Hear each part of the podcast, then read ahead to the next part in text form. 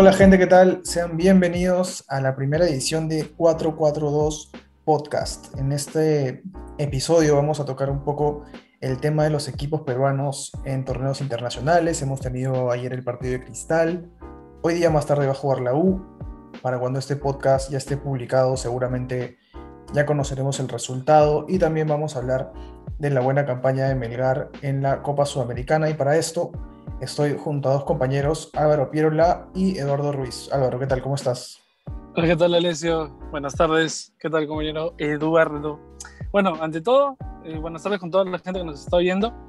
Y sí, vamos a, vamos a tratar de analizar lo que fue la participación de Cristal en Libertadores, porque ya está eliminado eh, ojalá pueda conseguir un Sudamericana, eh, el análisis del partido de ayer y también el análisis de, cómo le irá a Universitario hoy contra Defensa y Justicia y, y aplaudir el, el desempeño de Melgar en Copa Sudamericana.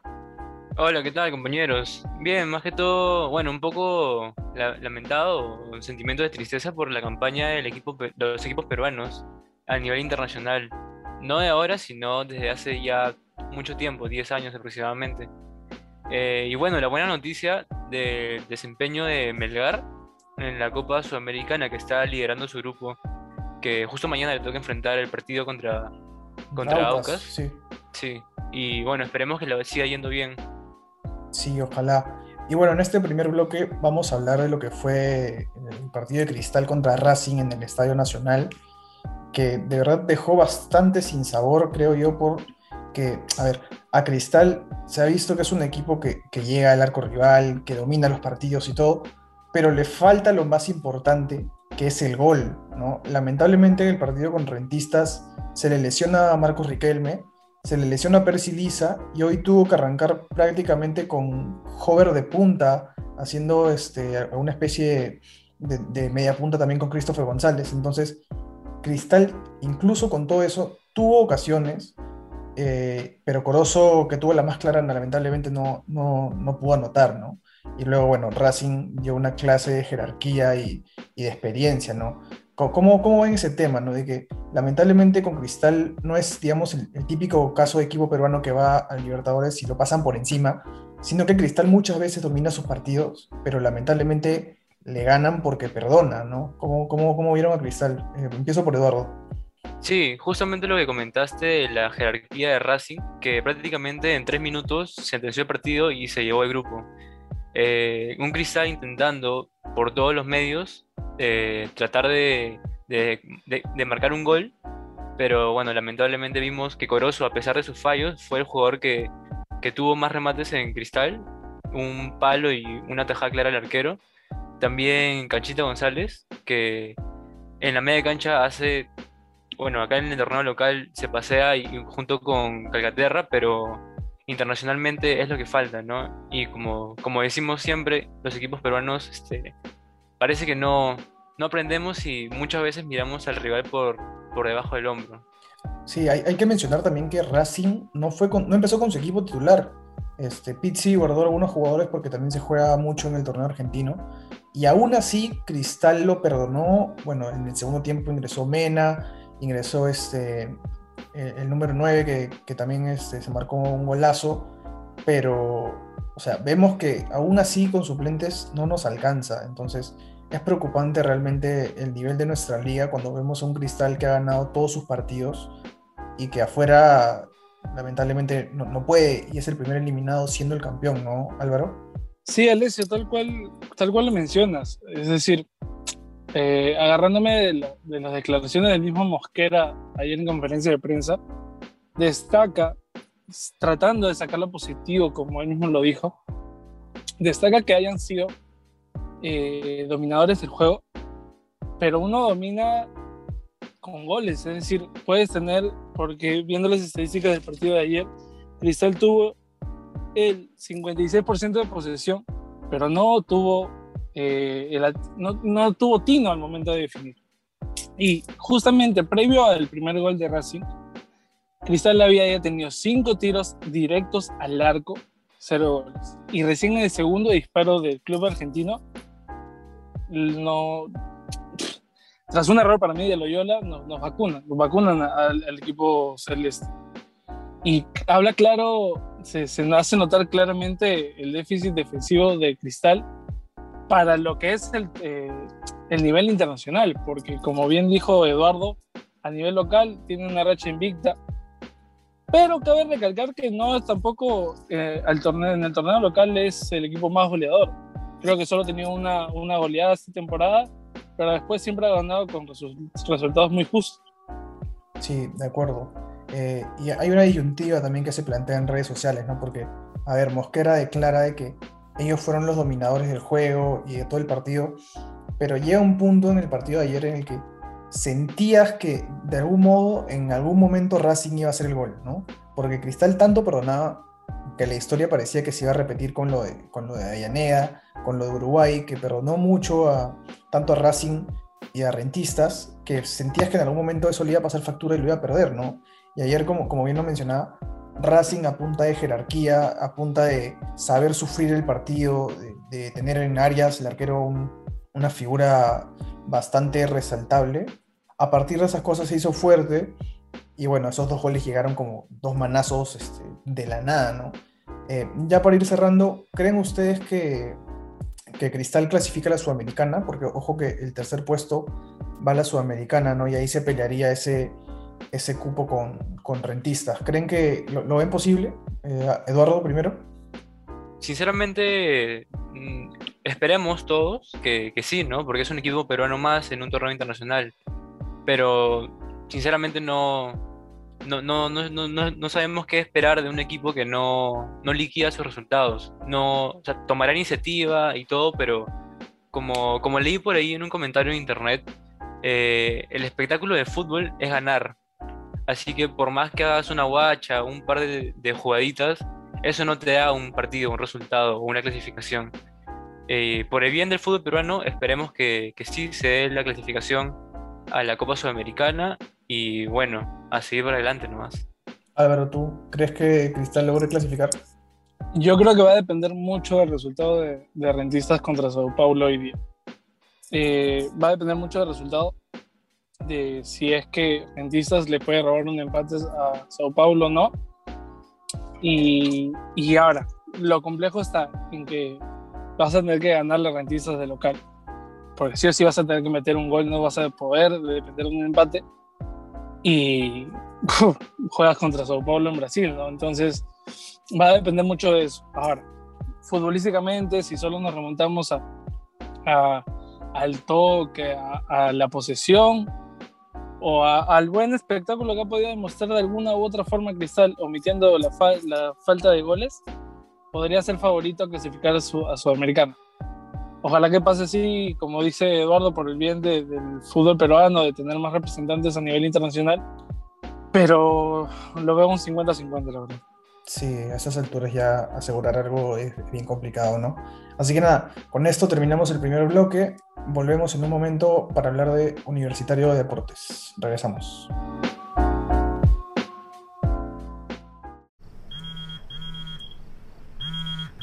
¿Qué? ¿Cinco minutitos más? Estoy listo en dos.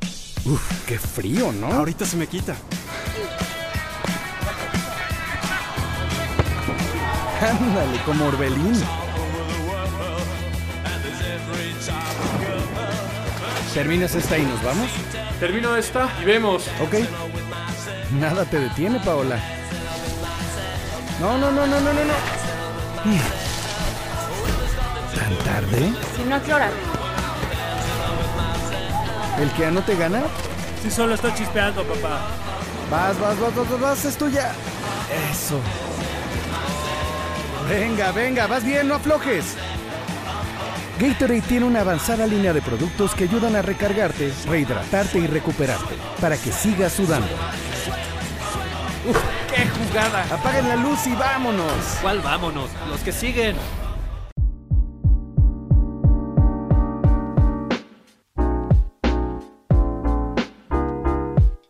¿Qué tal gente? Regresamos con el bloque 2 de 442 Podcast. En este bloque mencionaremos el partido del día que va a ser universitario contra Defensa y Justicia por la Copa Libertadores en la fecha 4. Arrancamos con el comentario de Alessio. ¿Cuáles son tus opiniones? ¿Cuáles son tus perspectivas para, para este encuentro de la U? Sí, bueno, yo creo que, hablando en general, a la U le tocó un grupo bastante complicado. Era difícil que gane un partido, porque, a ver, estamos hablando de Independiente del Valle, eh, estamos hablando de Palmeiras y estamos hablando de Defensa y Justicia, equipos que en los últimos años han jugado finales y han sido campeones de, tanto de Libertadores como de Sudamericana. Entonces era sabido que la U de arranque le tocaba el grupo más complicado, definitivamente, ¿no? Luego el trámite de los partidos también ha demostrado eso, ¿no? Excepción con el de Palmeiras, que por ahí la U reaccionó en algún momento, en los demás partidos fue muy inferior, tanto como con Defensa y Justicia allá en Argentina como, como con Independiente del Valle, donde la pasó muy mal.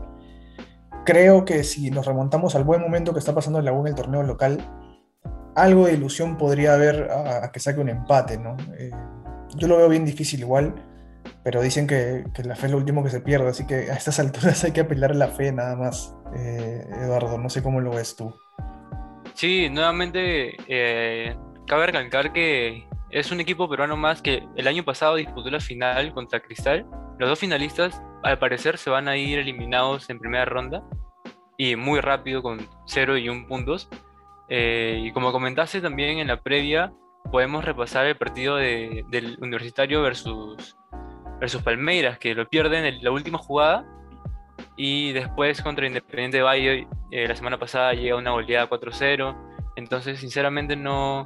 Por más de que le ha ido bien esas últimas dos fechas en el torneo local frente a Cinciano y UTC, eh, eso es otro torneo, es definitivamente otra cara. podemos esperar que la U llegue mentalizado anímicamente de, buena manera y bueno, al menos haga un resultado positivo para cerrar bien la jornada de Libertadores en equipos peruanos. Sí, ojalá. ¿Tú cómo lo ves, Álvaro? ¿Crees que la U sea capaz de sacar un empate, aunque sea, o, lo ves bien difícil? Lo veo complicado. Eh, siendo 100% sincero, lo veo complicado porque haciendo contraste entre los equipos nacionales que están en Libertadores, hablando netamente de Cristal y la U, eh, al menos en Cristal se ha visto algo, algo se quería plasmar eh, en lo que de juego se respecta. Una idea, ¿no? A la U, la U como, como bien mencionaste, al menos se vio una capacidad de reacción contra Palmeiras en el primer partido. Creo que le escuché un comentario en un programa deportivo nacional eh, que la U empató sin saber ni leer ni escribir. Fue algo de tres minutos que quizás hasta casi lo voltean si, si Kors hubiera tenido suerte con, ese error de Weberton. Pero después nada más. Y contra Defensa y Justicia se, se vio y contra Independiente del Valle se vio y no me van a, no podemos decir que influyó en la altura porque por más que todo el año pasado no se, bueno, después de la pandemia no se jugó en altura nunca más, algo de costumbre tienes en jugar en el Tour. Entonces no, no ha sido un factor determinante. Y Defensa de Justicia viene, como bien mencionaste, de ser campeón de Sudamericana. Si bien es cierto, ha habido un cambio de DT, no es, no es para nada un cambio malo. Eh, es un DT que ya tiene años de experiencia en, torneos internacionales, entonces veo complicado que Universitario pueda rescatar una victoria. Quizás un empate, si es que demuestran su típica garra crema como como bien se lo conoce, que tiene este, este cuadro crema, ¿no? Sí, y otro es el tema de, ya para, para ir cerrando el segundo bloque, el tema de comiso, ¿no? Que es bastante cuestionado, pero ahora, ante los buenos resultados en el torneo local, no sé, a ver, si, si vamos por el lado de Libertadores, obviamente la campaña es un desastre, ¿no? Pero si vemos el otro lado, la U eh, tiene las posibilidades intactas de llegar a la final de la fase 1. Entonces, se maneja de forma rara, ¿no? Este, un día pierdes Libertadores y quieres que voten al técnico, otro día ganas en el torneo local tres partidos seguidos y, estás tranquilo. Entonces es una situación complicada, ¿no? lo que yo opino es que deberían dejarlo, deberían dejar a, Comiso, porque, a ver, era sabido de que el grupo iba a ser así de duro, ¿no? Que los rivales iban a ser así de, difíciles. Entonces, creo que las balas de la U deberían estar puestas en el torneo local. Por eso me sorprendió que juegue con suplentes, eh, sabiendo que tiene cero puntos y prácticamente nada de posibilidades en Libertadores, ¿no? Eh, pero yendo a la, Liga 1, un ratito yo creo que, que, la UCI es firme candidato ante lo que ha mostrado estas últimas fechas, ¿no? No sé qué piensan ustedes. Yo creo directamente que, que en las últimas tres fechas que ha podido tener esta buena racha universitario, ha podido influir bastante en lo que es el hecho del peso de la camiseta. Porque, voy a ser sincero, yo me he guiado más que nada de los resúmenes y de las estadísticas de los partidos. Entonces, no siento que tampoco haya sido eh, el, el, mejor en cada encuentro, sino que ha, ha, demostrado, al menos en el torneo local, que ha habido jerarquía al momento de las definiciones de cada partido. Ahora sí, es, es una disyuntiva tremenda el, el, hecho de decir, bueno, ya, me quedo con cero puntos en Libertadores y que me metan seis en, en esos tres partidos que, que quedan de, de, grupos, o ya me enfoco netamente en el torneo local con todos mis titulares y a ver qué pasa, ¿no? Creo que, que es mucho que tiene que valorar Comiso en este caso, y para ir a, a, futuro, creo que Universitario va a ser un club grande, que por más que a través, atraviesa demasiados problemas eh, como institución, debe proyectarse a, a qué quiere. Es decir, a qué quiere a futuro. ¿Quiere ser competitivo en Libertadores? ¿Quiere solo eh, seguir ganando el torneo local, ir por la 27, por la 28, etcétera? ¿Qué es lo que quiere buscar el club para a, a corto, mediano o largo plazo? ¿no? Claro. Sí, yo quería comentar que justo viendo las noticias de los diarios argentinos, eh, el equipo de Defensa y Justicia llega con, con plantel casi completo, ya que tuvo que, que, mantener aislados a ciertos jugadores del, del plantel por el sí. tema de contagio de COVID. Entonces, bueno, ahora se le hace mucho más complicado a la U sacar un resultado positivo, ya que si es que hoy día no gana, se despide de, de Libertadores y Sudamericana porque está último con cero puntos y bueno, se hace mucho más complicado las cosas eh, cuando llega con equipo completo del rival, ¿no? Y todavía un rival de esa categoría. Sí, totalmente de acuerdo. Bueno, gente, y con eso cerramos este segundo bloque. Regresamos en el tercero para hablar un poco de Melgar, su buena racha en la Sudamericana y lo que se le viene al equipo arequipeño. Regresamos. Empezaron las clasificatorias y en Movistar podrás disfrutar en vivo de todos los partidos. Míralos en tu canal de siempre, la casa de la selección. Y para los que se juegan en simultáneo, Movistar abre sus señales exclusivas para que no te pierdas ni un partido en vivo.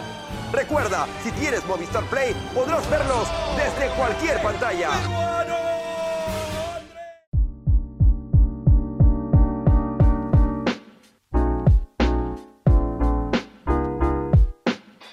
Gente, ¿qué tal? Bueno, ahora comenzamos con el bloque número 3, hablando sobre la campaña de, Melgar en la Copa Sudamericana y comentar un poco más sobre lo que lleva el equipo peruano en esta racha positiva de buenos resultados, cabe recalcar. Sí, eh, creo que lo de Melgar definitivamente es lo más destacable del año hasta ahora en cuanto a, a equipos peruanos. Ni, ni, Cristal, ni Huancayo, ni, ni la U, que bueno, de esos creo que Melgar es el que menos se hablaba porque era un equipo nuevo, trajo un, algunos fichajes, eh, el técnico era nuevo, entonces como que no se esperaba mucho, no había tanta expectativa, ¿no? Entonces es una grata sorpresa. Y lo mejor de todo es que ha ganado sus partidos de forma que, no sé, nos dan a ilusionarnos, ¿no? Porque le remontó el partido ya a Metropolitanos en Venezuela, ganó acá tranquilo con Aucas y le ganó Paranaense, ¿no? Que de hecho que un equipo peruano le gane a uno brasileño, ya sea de visita o local, es un gran mérito, ¿no? No, no, pasa todos los días, creo yo. Entonces, lo de Melgar es bastante serio. Ahora tiene que, ir a Ecuador para enfrentar a Aucas. Esperemos que, que saque una victoria, ¿no? ¿Cómo, ¿Cómo, ven ustedes ese tema, Álvaro? ¿Crees que Melgar pueda sacar los tres puntos o, uno te conformas? Ya está cerca la clasificación también. Es, a ver, con cualquier resultado me conformo. Hasta con una derrota se lo perdonaría a Melgar por cómo ha llevado hasta ahorita la Sudamericana. No por el hecho de confiar, de confiarse, no por el hecho de que, decir ya, ya está prácticamente en 16 avos, ¿verdad? Eh, sino porque creo que hay un pequeño margen de error que tiene el cuadro equipeño con el que no podría tanto pesar el resultado, pero aunque Aucas no va a ser, no es el rival top del grupo, creo que está en la facultad de o empatar o ganar y simplemente asegurarse la clasificación. Y sería bueno, obviamente, que, que pase como primero a, a la siguiente fase. Para Ojo- ojo poder de alguna u otra forma. Ojo que solo pasa el primero. Ese es el nuevo formato Solo de la. Sudamericana. Sí, sí. Ok, mil disculpas por, por, por mi desinformación. Eh, Eso no. Eh, entonces, claro, ahora sí, no le perdono nada. que gane, que trate de conseguir la victoria sí o sí, o a lo mejor un empate es muy valioso, ¿no? Porque de todas maneras, como bien dices, hay un gran mérito ganarle a Paranense de, de local. Va a tocar a Paranense de visita y estudiantes, ¿verdad? Entonces, nada, simplemente el hecho de, de asegurar, asegurar la, la victoria en este partido para poder tener más opciones de clasificar a la siguiente fase. De hecho, yo quería comentar algo muy irónico con respecto a los equipos peruanos. O sea, cabe recalcar eh, Universitario y Melgar, y Cristal, perdón. Es que estos dos vienen en rachas positivas en el torneo local, pero en el torneo internacional le ha ido nefasto. Eh, caso contrario es de Melgar, que en, en la Liga 1 de, de Perú viene una racha negativa de empates y derrotas frente a equipos que, que por ahí no brillan tanto en el torneo local, pero en eh, la Sudamericana viene destacando muy bien, diría que de manera excelente hasta el momento. Eh, hay que esperar el resultado de mañana en la Copa este, Sudamericana, eh, que yo espero, sinceramente, que va a traer los tres puntos, ¿no? Y, eh, vemos que Aucas está último en su grupo, no tiene, no tiene de hecho mucho favoritismo, eh, este, pero bueno, Merreal sabe a lo que juega y creo que es muy consciente de, lo que puede significar este triunfo, ya casi sentenciando el grupo, ¿no? Creo yo. No sé qué opinan ustedes. Sí, ya, ya para ir cerrando, creo que un triunfo ya prácticamente deja a Melgar casi ya con, algún margen de error para la próxima fecha, ¿no? Igual es bastante destacable porque Melgar se está metiendo de lleno en un torneo internacional que es la gran deuda de los equipos peruanos, ¿no? Son conscientes de eso y de hecho no, es el, primer año que vienen haciendo las cosas bien. Me acuerdo que en la Copa Libertadores de hace dos años eliminaron a la Universidad de Chile, eh, clasificaron a la Sudamericana, no, o sea, vienen, vienen haciendo ya buenas campañas a nivel internacional desde hace algunos años, entonces está bueno que en esta sí puedan concretar y avanzar un poco más, ¿no? Así que nada, eso es lo de Melgar, las expectativas están puestas en, en el dominó, ojalá traiga los tres puntos y nosotros nos despedimos con eso. Gracias por escucharnos y nos vemos la próxima, la próxima semana. Gracias Eduardo, gracias Álvaro. Listo. Gracias, Chao, gracias, gente. Hasta la próxima. Nos vemos, cuídense. Chau, chau.